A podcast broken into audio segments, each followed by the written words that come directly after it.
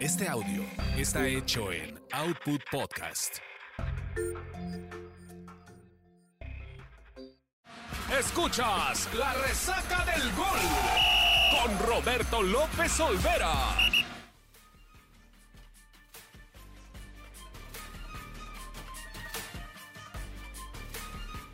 Los Tigres han levantado su octava estrella, su octavo título en su historia después de vencer de manera trepidante y dramática a unas chivas rayadas del Guadalajara.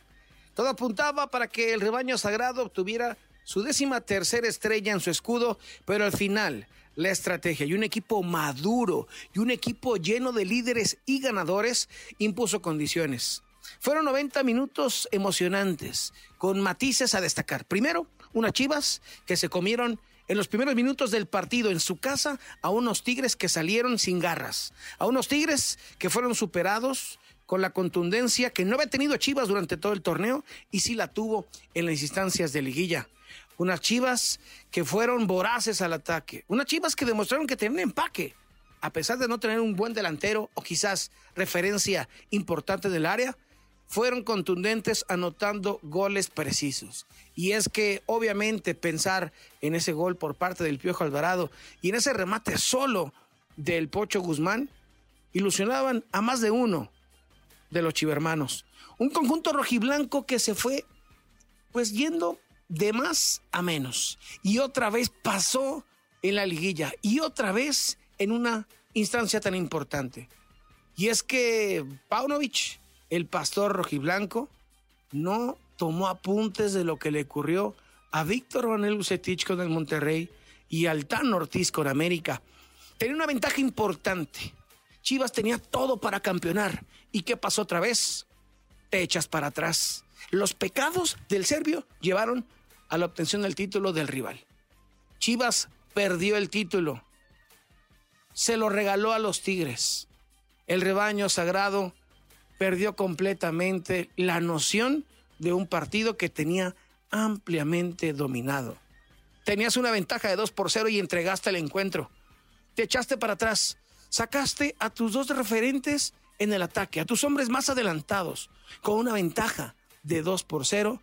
Decidiste, Paunovic, sacar a Ronaldo Cisneros y Alexis Vega. Este hombre que tiene talento, que si bien es cierto había desaparecido durante toda la liguilla, es un hombre que te podía retener la pelota.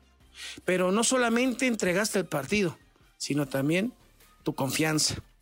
Dejaste a un equipo mal parado.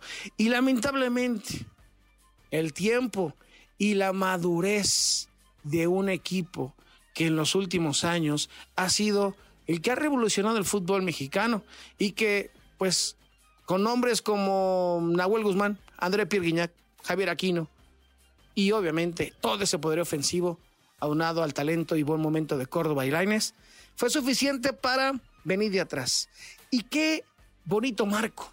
Vas perdiendo 2-0 y los Tigres reaccionan a base de zarpazos feroces. Aparecen los hombres importantes del equipo. André Pierignac haciendo válido un penal que había sido provocado por una mano del pollo briseño, que había sido el MVP, el jugador más valioso de Chivas en los últimos partidos. Guiñac, que había fallado. Guiñac en su peor momento de su carrera como futbolista de los Tigres, la peor versión de Guiñac del francés, apareció anotando un penal que le dio vida al conjunto de San Nicolás de los Garza. Cayó el primero, y como si fueran fichas de dominó, fueron cayendo el segundo y el tercero. El segundo, Sebastián Córdoba, a base de empuje, a base de determinación y sobre todo de un buen estado de confianza. Los Tigres habían empatado y los Tigres ahí se sentían más poderosos y más cercanos al título.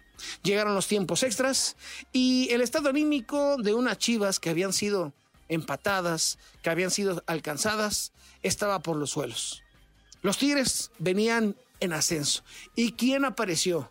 Guido Pizarro, un hombre histórico, el argentino, que si bien es cierto en los últimos partidos había sido utilizado como central, pareció delantero al rematar una serie de rebotes que encontraba a los Tigres solos frente al marco del Guacho Jiménez. Se salvaban las chivas, pero ya no pudieron salvarse de ese remate fortuito, porque un desvío terminó por llevar el remate de Guido Pizarro al fondo de las redes rojiblancas. Era el tercero de los Tigres, el tercer gol para un equipo que tuvo tres técnicos durante todo este torneo. Empezó con un Diego Coca que los terminó dejando a un lado por irse a la selección. Llegó el Chima Ruiz, una limochima que fue desvielada al, Paco, al, al poco tiempo. Un conjunto que estuvo confiando y terminó por confiar en Robert Dante Siboldi, que estaba desempleado.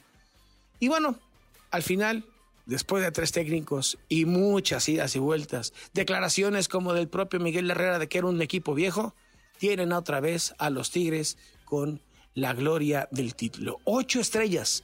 Ahora muchos se preguntarán, ¿los Tigres son un equipo grande? Bueno, ocho títulos avalan la jerarquía que ya tienen y que han ganado en el fútbol mexicano y que en los últimos tiempos han logrado consolidar una dinastía, una dinastía de ganadores, una dinastía que pasará la historia. Es la época dorada del equipo de San Nicolás de los Garza. Atrás han quedado los Ferretti, atrás han quedado los Tanque Milok, atrás han quedado los Baltocleti. Hoy es el momento de distinguir, de señalar y de ubicar a estos Tigres de André Pierre y compañía como uno de los grandes equipos en la historia del fútbol mexicano. Enhorabuena Tigres por ser campeones, por llegar a ocho títulos. Un equipo que ha madurado, que ha consolidado y que se ha erigido como un equipo importante en el fútbol mexicano. Ahí están los Tigres, campeones de la Liga MX.